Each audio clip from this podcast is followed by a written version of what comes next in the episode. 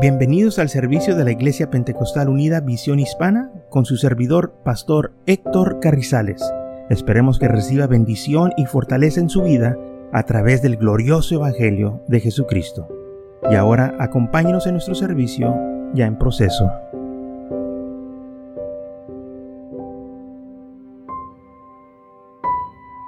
Entonces, el primer libro de los Corintios, capítulo 15, habla de que hubo personas que vieron a Jesús que se levantó de entre los muertos al tercer día con gloria y poder. Claro, sabemos que se le apareció a los apóstoles, a los discípulos, pero también se le apareció a muchas más personas. Recordemos lo que dice en 1 Corintios capítulo 15, versículo 6. Después apareció a más de 500 hermanos a la vez, de los cuales algunos viven aún y otros ya mueren. Ok, ahora bien. Sabemos que la Biblia dice que el Señor se levantó de entre los muertos. Pero algunos creen en realidad que se levantó entre los muertos. Lamentablemente no, no todos creen. Porque si creyeran, estuvieran sirviendo al Señor. Estuvieran este, predicando o compartiendo esta experiencia. Nosotros que creemos, pues hablamos de la resurrección y, y que es la esperanza de nosotros. Y entonces Pablo aquí está haciendo mención de que hubo gente que lo vio, él también lo vio. Y entonces en versículo 12 del capítulo 15 dice, pero si se predica que Cristo que resucitó de los muertos, ¿cómo dicen algunos entre vosotros que no hay resurrección de muertos? ¿Cómo dicen algunos que no hay resurrección? Ahora, esto estamos hablando en los tiempos de los apóstoles, en que aunque había visto testigos que Jesús se levantó entre los muertos, algunos estaban diciendo, pues no hay resurrección entre los muertos. ¿Cómo que no hay? Hubo gente que vio a Jesús que se levantó de entre los muertos. Hubo gente que vio a Lázaro. En este, cuando el Señor este, ah, había levantado a Lázaro de entre los muertos, que había estado muerto por tres eh, cuatro días, mucha gente lo vio. Sabía que había muerto y ahora lo miraban vivo. Y aún así muchos no creían. No importa qué es lo que pase. Si un muerto resucita, la gente como quiera, si no ama al Señor no va a creer. Vamos a suponer que una persona de renombre muy conocida muere y todo el mundo sabe que muere. Y esta persona a los dos, tres días que ya fue declarado muerto, se levanta. ¿Usted cree que todo el mundo se va a arrepentir y va a venir el Señor porque esta persona volvió de los muertos a, vida? Si no creyeron que Jesús lo hizo, ¿cómo van a creer que esta persona? O sea, no importa qué es lo que pase, si el corazón está duro, de nada sirve que miren esas cosas. Gente quiere pruebas. No, pues es que yo quiero pruebas que Dios existe. Bueno, ya encontraron el arca de Noé. Ya saben dónde está. Eh, eh, el gobierno de Turquía declaró, ahí está el arca, es oficial, ya no se puede negar. Vamos a suponer que bajen la arca de aquel lugar donde está, de, aquel, este, de aquella montaña y la traigan a un lugar donde todo el mundo la pueda ver y que se diga, ven, sí hubo un diluvio, Dios sí destruyó el mundo con agua. ¿Ahora sí creen? ¿Usted cree que todo el mundo se va a arrepentir? No. Aunque miren el arca, está como el dicho que dicen unos, todavía miran la tempestad y no se hincan. No. Si no tienen temor de Dios, si no tienen ningún interés, no importa qué lo que suceda. Qué lo que pase, nada les va a cambiar. Lamentablemente en el tiempo de Pablo estaba sucediendo lo mismo. Gente sabía de lo que había sucedido, que Jesús se levantó entre los muertos.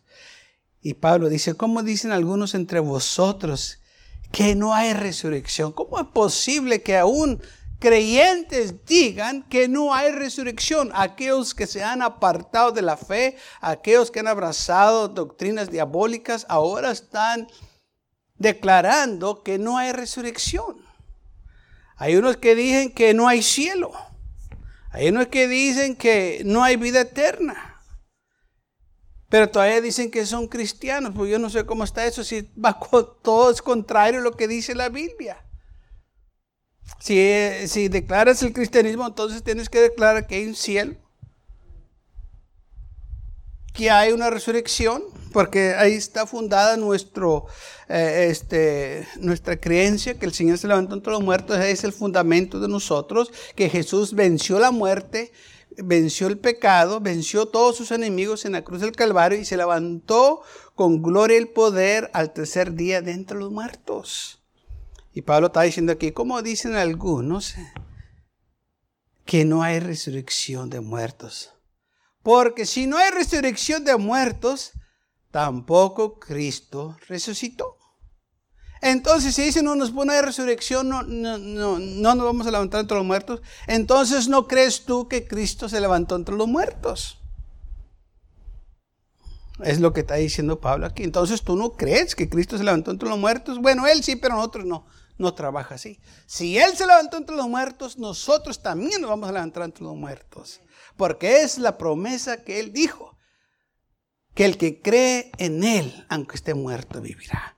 Porque Él dijo, yo soy la resurrección y la vida. Yo soy el que los va a levantar. Si ustedes creen que yo me levanté entre los muertos, pues los va a levantar a ustedes también.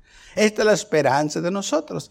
Y si Cristo no resucitó, vana es entonces nuestra predicación, vana también es vuestra fe. Entonces los que prediquen que no hay resurrección,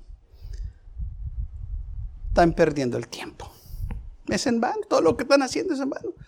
Porque pues si no crees en la resurrección, pues ¿qué estás haciendo aquí? Porque esta es la esperanza que el hombre tiene. No hay otra esperanza para nosotros. No hay otra manera de ser salvos. Solo lo que Cristo hizo por nosotros, que venció la muerte, que venció el pecado que se levantó entre los muertos tercer. Esta, esta es nuestra esperanza en Él. Pablo dice, ¿por qué algunos están diciendo eso? Entonces, están predicando en vano. Están predicando un Cristo falso, están predicando un evangelio falso, porque el evangelio verdadero declara que hubo una resurrección y declara que Cristo venció a sus enemigos y declara que Cristo venció la muerte y el sepulcro no lo pudo contener, se levantó con gloria y poder. Ahora dice Pablo, y somos hallados falsos testigos de Dios, que hemos testificado que Dios, que Él resucitó a Cristo, el cual no resucitó. Si en la verdad los muertos no resucitan. Entonces, ¿estamos echando mentiras, dice Pablo? De ninguna manera. Ellos son los que han errado. Nosotros seguimos predicando que si hay resurrección. Porque si los muertos no resucitan, tampoco Cristo resucitó. Y si Cristo no resucitó, vuestra fe es en vana, aún estáis en vuestros pecados. O sea, si no crees en esto, estás todavía en pecado. Es en vano lo que estás predicando. O sea, eh, de nada te sirve porque estás negando lo que Cristo vino a hacer por la humanidad, salvarnos, prometernos la vida eterna. Todos queremos vivir. Todos deseamos vivir. Ese es el deseo del hombre porque nosotros fuimos criados para vivir, no para morir, para vivir. Pero dice la Biblia que la muerte entró al mundo cuando el hombre pecó. Porque no había muerte. Adán y Eva, si no hubieran pecado, estuvieran aquí todavía en este mundo, como todos nosotros también. Pero como hubo pecado, el pecado entró al mundo y la paga del pecado es la muerte. Por eso ahora tenemos muerte, por causa del pecado. Ahora dice aquí la palabra del Señor que nosotros, si no creemos que hay resurrección, entonces todavía estamos en, los, en nuestros pecados. O sea, estamos sin esperanza. Entonces también los que duermen en Cristo perecieron. O sea que todos los que han creído en el Señor de nada les sirvió porque no hay resurrección. Que se sacrificaron, que trabajaron para el Señor, que fueron fieles al Señor, que hicieron todo lo que el Señor les pidió. Y al final el Señor les dijo, lo siento muchachos, no hay nada. No es así. Pero es lo que dice Pablo que algunos estaban diciendo. Entonces dijo Pablo, entonces todos esos los padres de la fe, todos los profetas, todos los que han creído hasta hoy, todo ha sido en vano.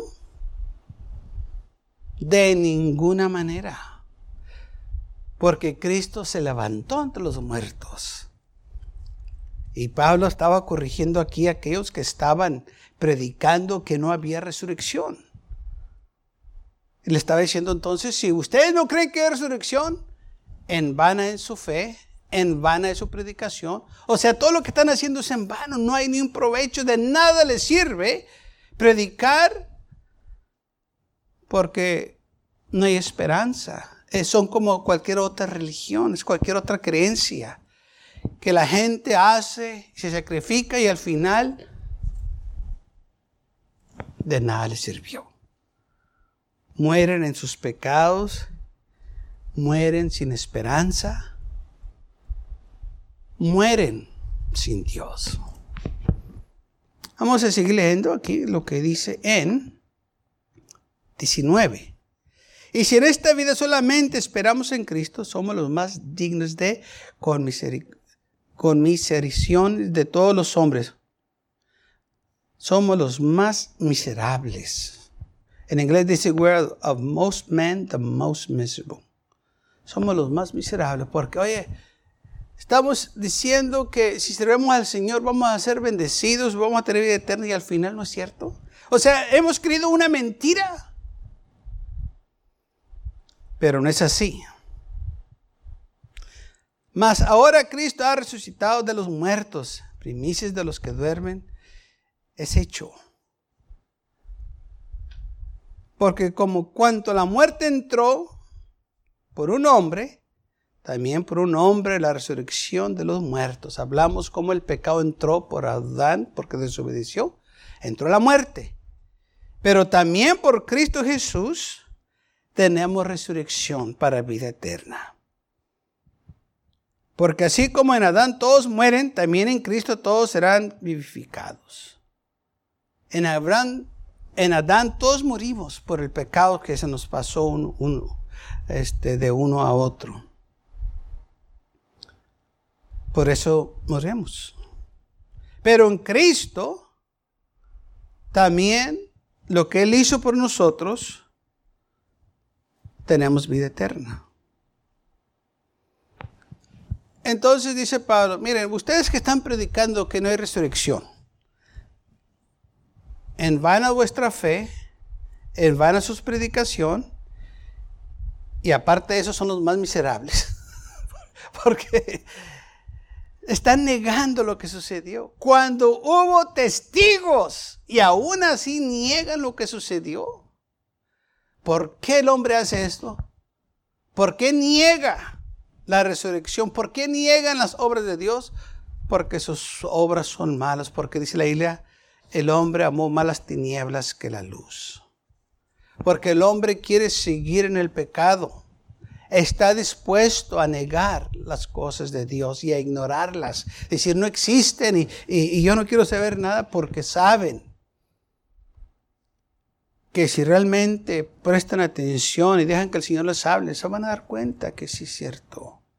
Piensan que si lo niegan y se convencen que no existe, que no existe, pero eso no cambia la verdad. Mucha gente dice que no hay Dios. Está bien, puedes decir todo lo que quieras que no hay Dios, pero eso no cambia que haya Dios. Puedes decir todo. Yo no creo que no, no puedes negarle. Tienes todo el derecho de hacerlo pero todavía hay un Dios. Por eso dice la Biblia, el necio dice en su corazón que no hay Dios, porque es una necedad. Se quiere poner en ese estado, bueno, hay a ellos. ¿Qué es lo que sucede? En primero de los de segundo libro de Timoteo,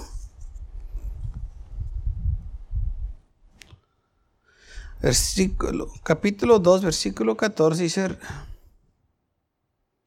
eh, versículo 15, vamos a empezar ahí. Procurar con diligencia presentarse a Dios aprobado como obrero que no tiene de qué avergonzarse, que usa bien la palabra de verdad. Ok, vamos a prepararnos con diligencia. Vamos a prepararnos, vamos a estudiar bien la palabra del Señor. Más evita profanas y vanas palabrerías, porque conducirán más y más a la impiedad, y a sus palabras carcomerá como granjena, a los cuales Emiliano y Fileto, que se desviaron de la verdad, diciendo que la resurrección ya se efectuó y trastornaron la fe de algunos. O sea, estos dos hombres se metieron en, situaciones o este, palabrerías o conversaciones que no conducían a, a la edificación. Y salieron ellos con la idea que ya la resurrección ya había pasado ya no hay resurrección, ya, y, ya, este, ya se levantó Jesús y se levantó también antes de que muriera se levantaron unos cuantos, ya no hay más resurrección. Dice, y trastornaron la fe de muchos. Y todo esto porque empezaron ellos a olvidarse de los de las escrituras y de lo que aconteció. Estos dos hombres que un día predicaban la resurrección o que creían todo lo que se les había dicho de, la resurrección, ahora estaban diciendo que la resurrección ya no tenía efecto, que había pasado, que como dicen unos, la salvación es nomás para algunos, nomás para 144 mil y no más. Entonces, ¿qué estás haciendo en la iglesia perdiendo el tiempo? Porque pues ya, si no hay ya lugar para ti,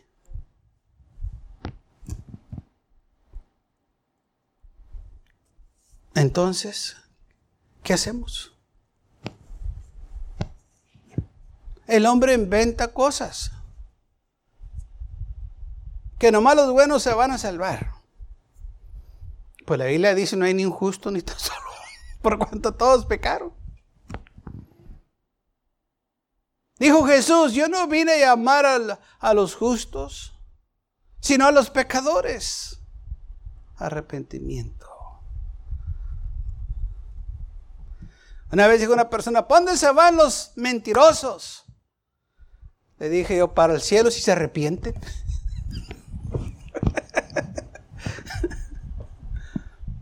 Si todos se arrepienten, pueden ir al cielo. No importa que sean, mentirosos, ladrones y todo. ¿Para dónde van? Pues si se arrepienten, se van al cielo.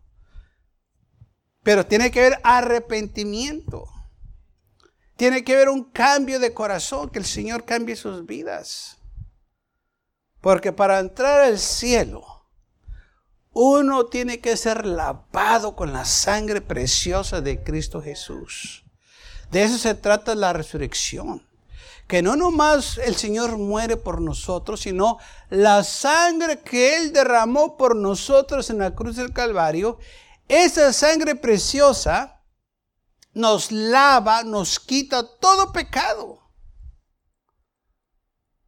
Y ya no somos los que éramos antes. Ahora somos nuevas criaturas en Cristo Jesús. Por eso no podemos nosotros parar de predicar la resurrección, porque de eso se trata. Que el Señor murió y derramó su sangre y se levantó al tercer día. Por eso nosotros tenemos que seguir predicando de la resurrección, y no más una vez al año, sino tantas veces podamos, porque estamos hablando no nomás de la muerte de Jesús, sino de la sangre que Jesús derramó por nosotros en la cruz del Calvario que nos lava, nos limpia, nos justifica, nos santifica, eh, nos deja completamente limpios. Por eso nosotros podemos ser resucitados entre los muertos, porque ahora somos nuevas criaturas en Cristo Jesús. Aquel que robaba, ahora ya no roba. Aquel que echaba mentiras, ahora ya no echa mentiras. Aquel que andaba en, este, en pecado y, y toda clase de abundicia, ahora anda en santidad sirviendo al Señor. De eso se trata, hermanos, aleluya, la nueva vida en Cristo Jesús. Y todo porque hubo una resurrección. Todo porque el Señor murió entre los muertos. Y se levantó, así como Cristo se levantó una vida nueva, así también nosotros andamos en vida nueva con Él. Pero así se evita profanas y vanas palabrerías. Muchas veces la gente quiere estar alegando y, quiere entrar en detalles y quiere saber todo. Bueno, lamentablemente dice la Biblia que las cosas secretas le pertenecen a Dios. Hay cosas que tú no vas a saber ni yo vas a saber porque Dios se las ha reservado para Él mismo. Es como el día de su venida. ¿Qué dijo el Señor? El día y la hora, todo el mundo la sabe. No, dijo, nadie lo sabe. Eso es reservado para Él. Vamos a suponer si todos supieran que el Señor viniera hoy. ¿Cómo cree que estuvieran las iglesias? No hubiera cupo para meter a la gente en todas las iglesias. Porque les interesaba si estuvieran ahí, fueron los primeros. No los fieles, porque los fieles todo el tiempo van a estar en la, en la casa de Dios. Pero aquellos que nunca han pisado o de vez en cuando se acuerdan del Señor, pues ahí van a estar. Porque el Señor viene pronto. Porque dijeron que este día venía, pero se pasa el día y no viene el Señor. ¿Qué cree que pasa con ellos? Así como llegaron, así se van. Porque no están buscando al Señor por amor o por interés, nomás para no perderse. Pero los fieles lo buscan por amor. O aquellos que saben que han pecado y, y está el mal, lo buscan y encuentran al Señor. Lo buscan porque saben que son pecadores. Vienen a la casa de Dios, sabiendo que pueden encontrar aquí la gracia, la paz, la misericordia de nuestro Señor Jesucristo. Todo está, hermano, que nosotros sigamos predicando. Sí va a haber algunos que dicen que no hay resurrección. Sí va a haber algunos que dicen que está reservado nomás para algunos, no para todos. Sí dicen que unos que ya no hay más ocupo para nosotros, pero el Señor lo dice, la Biblia lo dice diferente. La Biblia, el Señor dijo a quien Él viene, Él no echa a nadie fuera. Porque yo no creo que el cielo esté tan pequeñito que nomás unos cuantos caben. Dice la Biblia que los cielos y los cielos no pueden contener la presencia de Dios. Si el Señor hizo los cielos, hermanos, las estrellas y todo lo que está ahí arriba y, es algo grande y inmenso, yo creo que hay lugar para todos. Todos los que quieran irse, hay, hay mucho lugar. Pero el hombre decide no ir. ¿Por qué el hombre pone requisitos que el Señor nunca ha puesto? Todo lo que el Señor le dijo a Nicodemo es, tienes que nacer de nuevo. Para ir al cielo tienes que nacer de nuevo. Ese es el requisito. La resurrección. Tienes que pasar por el proceso que el Señor ha puesto para ir al cielo. No, no requisitos del hombre. Pero el Señor ha puesto medios que yo y usted tenemos que aplicarlos a nuestras vidas, como el nuevo nacimiento, el arrepentimiento, el bautismo en el nombre de Jesucristo y el ser lleno del Espíritu Santo. Eso son lo que el Señor dijo, que necesitábamos y vivir en, en el Señor en santidad. Cuando nosotros estamos sirviendo al Señor, todo va a estar bien. Cuando sigamos estos pasos, no pasos del hombre, porque muchas veces el hombre pone tantos requisitos, tantas este, reglas, así como los fariseos, los escribas y los sumos sacerdotes tenían tantas cosas que la gente tenía que hacer, que era una carga. El servir al Señor no debe de ser una carga, debe de ser un gozo. Debe de ser algo agradable, que decir, voy a ir a la iglesia para recibir del Señor. Pero muchas de las veces los religiosos han puesto tantas cargas, tantos yugos, que la gente no quiere ir porque dice, no, es, que yo no cualifico, es que tengo que hacer esto, esto y el otro y el otro. Y, no hice esto y no hice el otro. Y, me dijeron que fuera allá y que invirtiera dinero allá y que diera acá y que, y que fuera a visitar tanta gente allá y que fuera para... Pues, ¿cuándo? Porque hay gente que este, pone requisitos. O tienes que orar 30 veces en una semana y si no oras, pues olvídate. y tienes que hacerlo eh, este, por una hora cada, cada vez. Si no, olvídate. ¿Por qué el hombre hace esto? Porque se ha apartado del Señor. Es tan fácil ser salvo. Tan fácil, sí. Todo lo que necesitamos es fe en Cristo Jesús. Dice la Biblia, ¿cómo van a ser salvos al menos que se les predique? Tenemos que ir a la predicación. La fe viene por oír, oyendo la palabra de Dios. Cuando nosotros la aplicamos a nuestra vida, esta palabra, Señor dijo, conoceréis la verdad y la verdad os librará. Vamos a ser libres en Cristo Jesús. Y esta libertad es para quien la quiera. El Señor dijo, si me amas, guarda mis mandamientos. Los mandamientos, dice no son duros. Los mandamientos son para nuestra protección. Los mandamientos son para que nosotros tengamos esa libertad para servir al Señor. Así que está nosotros, sí. No podemos nosotros contaminarnos o andar en las cosas del mundo, porque el Señor nos ha hablado para que síganos a Él, no al mundo. En la resurrección tenemos nuestra esperanza. Y esto es lo que el mundo necesita. El mundo anda buscando esperanza. El mundo no sabe qué hacer. El, el, mundo anda desesperado. Busca en el placer, busca en el pecado para satisfacerse, para sentirse bien. Lamentablemente muchos dicen, este, gózate porque nomás vives una vez. Bueno, si estás en este mundo, en pecado, quizás sí, nomás eh, lo que el mundo te ofrece por un rato.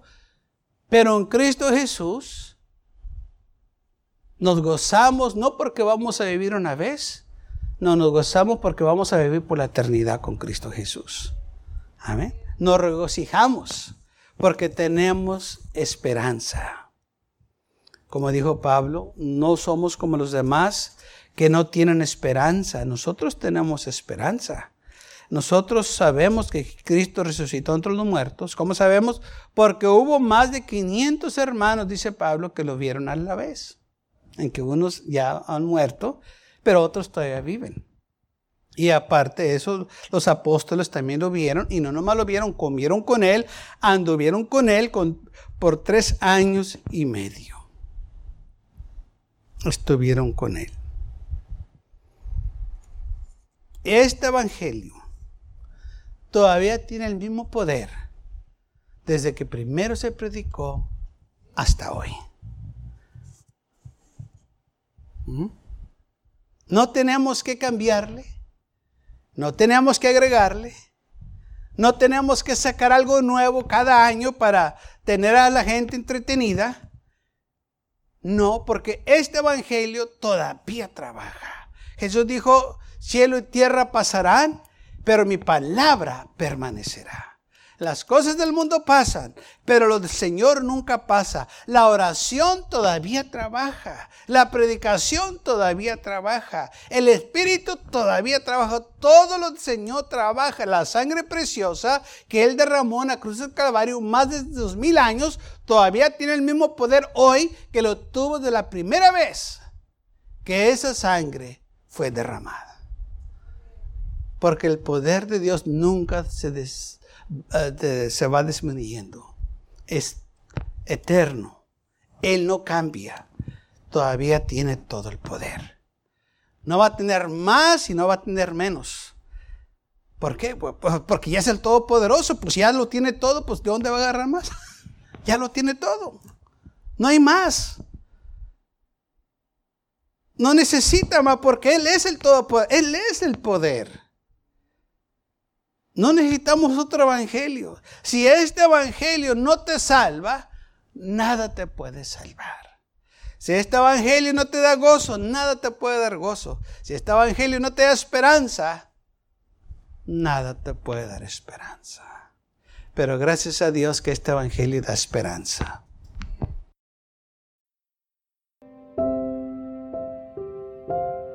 Gracias por acompañarnos y lo esperamos en el próximo servicio. Para más información, visítenos en nuestra página web macallen.church.